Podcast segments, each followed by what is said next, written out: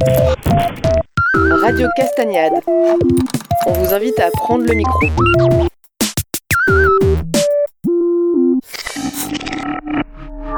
Ce que je veux expliquer, c'est qu'il y a eu des, il y a eu dans, l'histoire de, dans notre histoire, euh, celle du châtaignier comme la nôtre d'ailleurs, il y a eu des faits, des maladies, notamment des, aléas climatiques qui ont eu qui ont eu des conséquences directes sur, sur la population et donc la, démographie et la vie des villages en fait. Hein. Aujourd'hui, on, est, euh, on a le résultat de, de tout ça finalement. Et alors, euh, comme on dit euh, des fois chez nous, rien ne pocha que nous tourne, comme on dit, hein, pour ceux qui comprennent l'anglais, hein, voilà, l'anglais local. Et il y a des fois des, choses qui sont produites dans le passé qui nous reviennent aujourd'hui. Alors déjà, peut-être pour vous présenter un peu le, tableau, c'est que le châtaignier, ben, il, est, quand même bien plus ancien que les hommes. Hein, il faut quand même se rendre compte de ça. Euh, on, a la preuve que le châtaignier était là avant les hommes. Figurez-vous qu'on a quand même une feuille, un, fossile de feuille qui date de 8 500 000 ans. Alors pour ceux qui sont un petit peu calés en, histoire, ça correspond à la dernière partie de l'ère tertiaire, euh, qu'on a une partie qu'on appelle le Miocène, qui correspond à une, élévation des températures. Il y a eu beaucoup de bouleversements dans notre région. Si j'avais du temps, je vous parlerais de ça pendant une heure, ça y est pas de souci, mais vous seriez tous endormis, donc c'est pas la peine.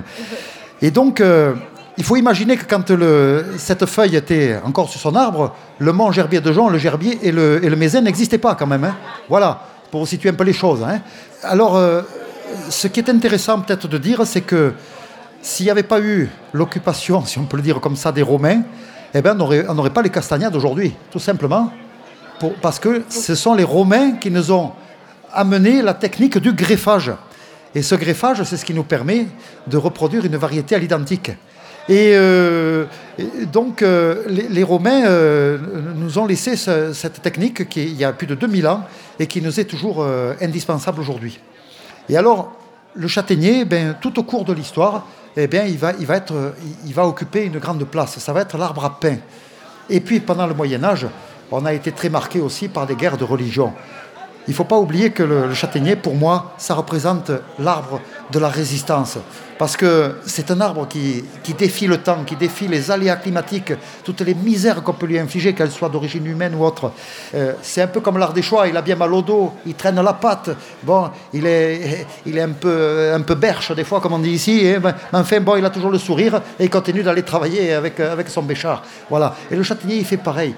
Et c'est ça qu'il faut dire.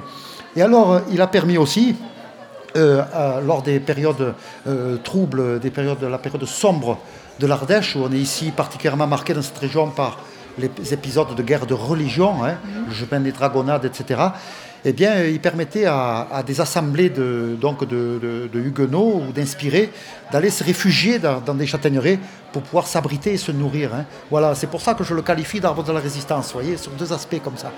Et puis de chauffer les âmes aussi, parce que le bois de châtaignier, c'est aussi un excellent bois de chauffage. C'est un bois d'œuvre aussi qui a permis de construire sa maison, ses outils aussi. Hein. Euh, c'est tout ça le châtaignier. Tout est bon dans le châtaignier, voilà. Et alors... Euh, l'âge d'or du châtaignier, vraiment, ça a été les 18e et 19e siècles. Parce que tout simplement, la population, après la Renaissance, elle a commencé à grimper un petit peu. Et puis au fil du temps, il y a eu moins de guerres. Et quand il y a moins de guerres, ben, on a plus envie de faire des petits aussi, il faut bien le dire.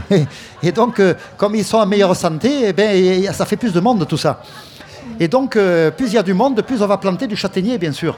Et on va construire en parallèle aussi des nombreuses terrasses qu'on voit autour de nous pour nourrir les gens, pour y faire du blé, des pommes de terre, etc. Hein. Et alors, euh, la plupart des châtaigniers qui nous entourent euh, sont le, fruit de tout ça. Ce sont des châtaigniers qui ont parfois 150, 200 ans, voire davantage.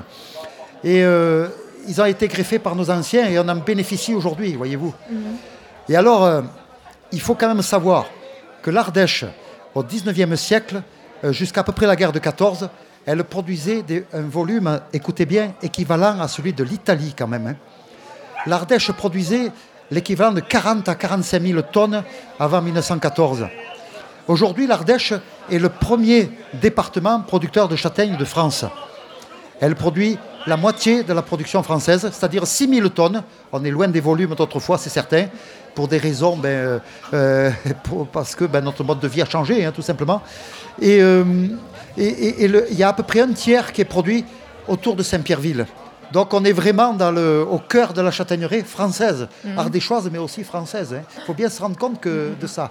Et alors, je retourne un peu au 19e siècle, flashback en arrière un peu, comme on dit, eh bien, c'est qu'il il y a eu une relative prospérité pendant plusieurs décennies, un peu moins de 100 ans, entre, disons, la première moitié du 19e siècle, pour situer un petit peu schématiquement, où il y avait une prospérité qui reposait justement sur le marché de la châtaigne, alors des marchés locaux bien sûr, mais aussi des marchés qui vont s'étendre un peu au-delà. On va vendre des châtaignes progressivement sur les, chez les grilleurs lyonnais, etc. Les, voies de communication euh, se sont améliorées. Hein, euh, on construit des routes. On a même, euh, après, on va avoir même un train qui va passer par chez nous jusqu'en 1968, hein, le CFD qui passait à Saint-Sauveur encore.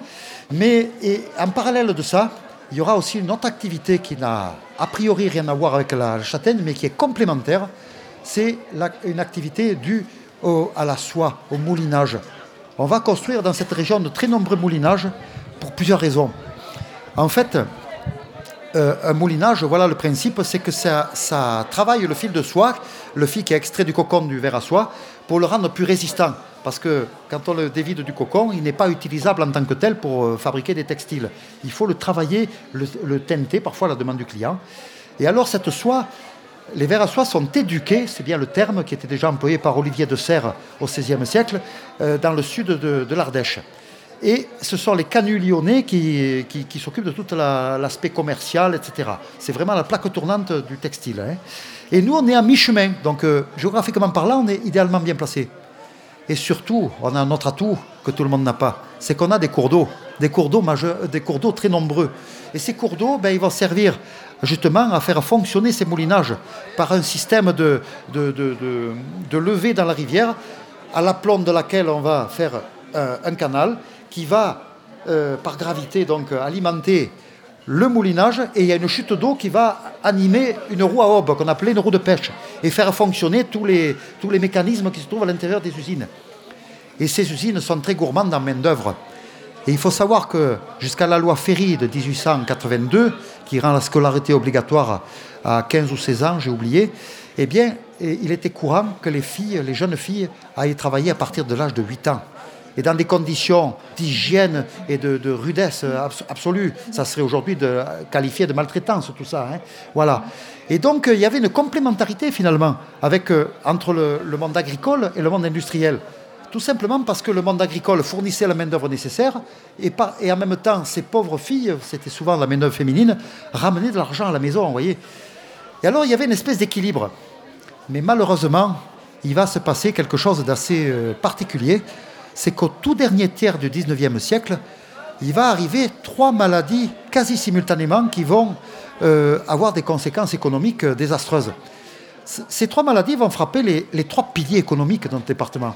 Tout le monde a entendu parler du phylloxéra sur la vigne. C'est les années 1875, ça. Une maladie qui est venue, je crois, des États-Unis, qui a décimé tout le vignoble rhodanien.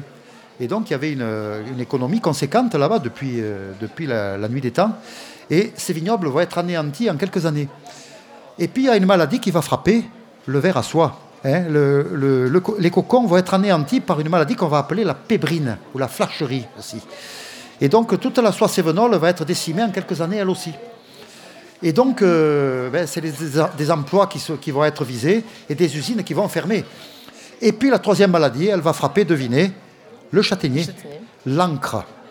Alors l'encre, ça, ça, a été une vraie saloperie parce que ça va décimer la plupart des châtaigniers, surtout dans le sud de l'Ardèche, un petit peu moins chez nous, et c'est ce qui va amorcer l'exode rural.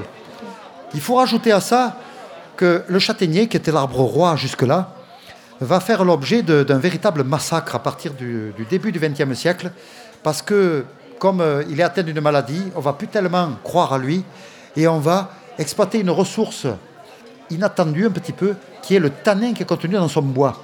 Parce qu'il fait partie d'une famille, famille qu'on appelle les fagacées. Et ces, ces arbres-là contiennent du tanin naturellement dans leur bois. Et ce tanin, il va être utilisé pour la conservation des peaux d'animaux, des cuirs aussi. Il y avait un gros marché avec l'armée, par exemple, hein, pour les capotes des soldats pendant la guerre de 14. Euh, la SNCF également. Hein, voilà.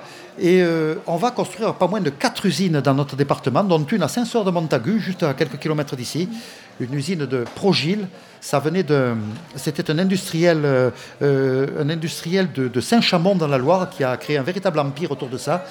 Et cette usine va fonctionner de 1907 à 1961-62. Et on va abattre, tenez-vous bien, plus d'un million de châtaigniers jusqu'aux années 1960. C'est un véritable massacre. Vous vous rendez compte un petit peu? Rajoutez à ça la guerre de 1914. La guerre de 1914, ça va être 13 à 14 000 Ardéchois qui vont rester sur le champ d'honneur. Ah, euh, la, démographie, juste, juste trois chiffres pour vous situer un petit peu les choses.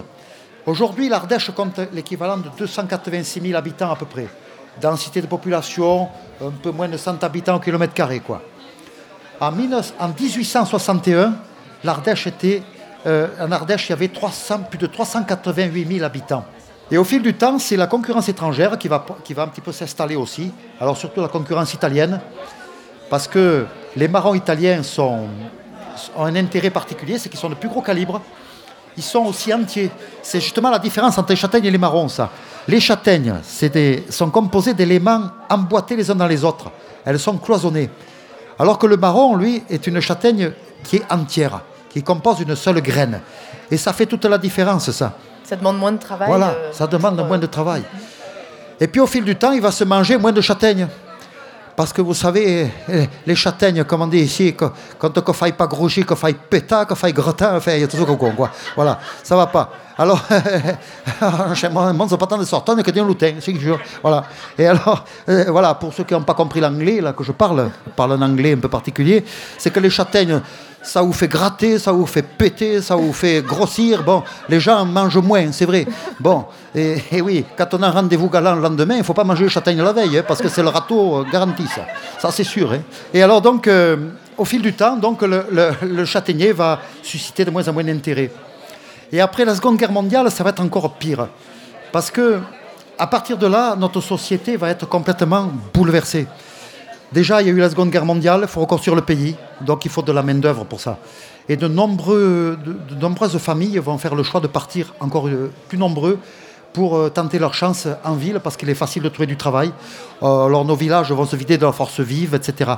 Et puis on va voir la broussaille qui va gagner.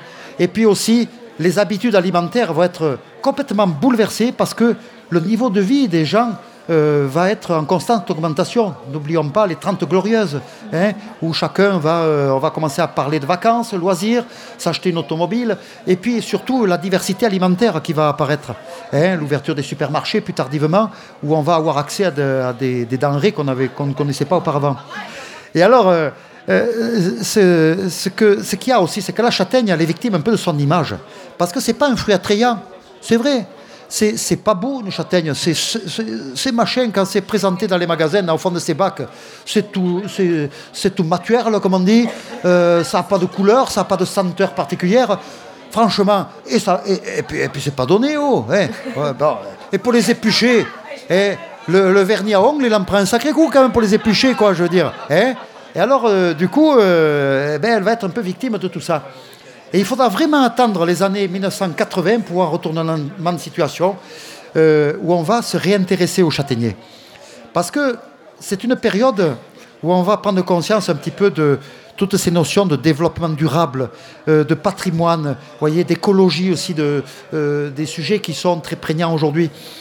Je crois que cette, cette espèce de synergie qui va, parce que c'est vraiment une synergie à mon sens, qui va nous amener à tout ça, elle est un peu venue de l'extérieur. Il faut être objectif.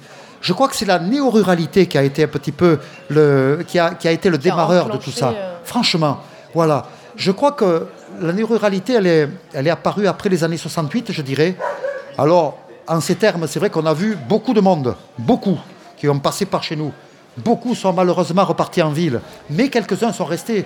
Je pense à Ardelaine, je pense à des familles ici euh, euh, de néo-ruraux qui, et il n'y a rien qui me fait plus plaisir que de voir que la génération, euh, leurs enfants reprennent le relais, voyez. Ce qui n'a pas été forcément le cas pour des gens comme moi, qui suis un peu produit du terroir, euh, oui, et qui, suis issu d'une famille de petits paysans. Eh ben, on a tout fait pour se soustraire de ça, croyez-moi, parce que euh, on ne croyait pas en tout ça. Eh bien, les néo-ruraux nous ont apporté, nous ont apporté, je crois, une espèce de, de souffle d'air frais comme ça. Alors, il y a eu une synergie entre eux, les castagniculteurs locaux, les élus aussi, il faut bien le dire. Voilà, tout cela a fonctionné. Et à Saint-Pierreville, Saint-Pierreville a vraiment été l'épicentre de, cette démarche de reconquête qui s'est opérée et qui s'opère toujours aujourd'hui d'ailleurs. Et alors, euh, il y a eu une volonté de préserver notre patrimoine. Le châtaignier, la châtaignerie, on les a regardés comme un patrimoine finalement. Et euh, on a tout mis en œuvre d'un point de vue pratique, économique. On a créé des structures nécessaires pour encadrer cette, cette reconquête, vraiment. Par ailleurs, on va aussi, il y aura tout un aspect culturel aussi. Euh, le nombre d'éditions, de, livres euh, concernant le sujet ne se compte plus aujourd'hui. La Maison du Châtaignier aussi fait partie de cela. voilà. Et puis, N'oublions pas aussi les, producteurs, vous voyez, les produits dérivés, la mise en valeur de tous ces produits par, le, par l'AOC et l'AOP, parce que depuis, on est en zone, on est, on est un espace remarquable. Euh, la châtaignerie euh, fait, fait partie de, euh, est un, espace de reconquête. Je crois que c'est un label officiel, hein, comme les selles de Guérande ou, ou les polders du Mont-Saint-Michel, je crois. Il y a quelques sites en France et nous on en fait partie. On, le dit peu, mais on est donc des sites à protéger. Mmh. Et c'est le travail de chacun aussi. Hein, des... Voilà, donc je crois que je ne vais pas m'attarder davantage parce que je suis trop bavard, paraît-il. Je suis trop carcavère, comme on dit ici. Un grand merci. Et longue vie aux castagnades.